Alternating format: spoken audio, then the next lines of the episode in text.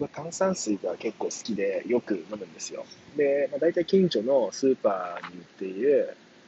炭酸水ってただの炭酸水と強炭酸って2種類そこは置いてあるんですけど、まあ、強炭酸じゃない方、普通の方を買って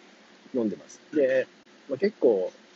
夏場だと減りが早いんで、もう最近はあの、アマゾンで12本入りのやつを買ったりして飲んでるんですけど、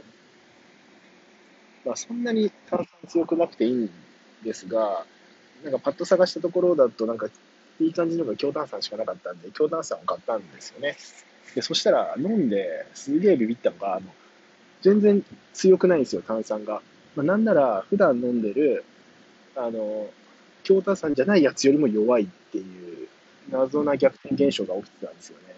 これ、なんか炭酸水をなんか強とか弱とか何も書かないとかっていうんじゃなくて、なんか数値化して表現してほしいなって思ってましたね。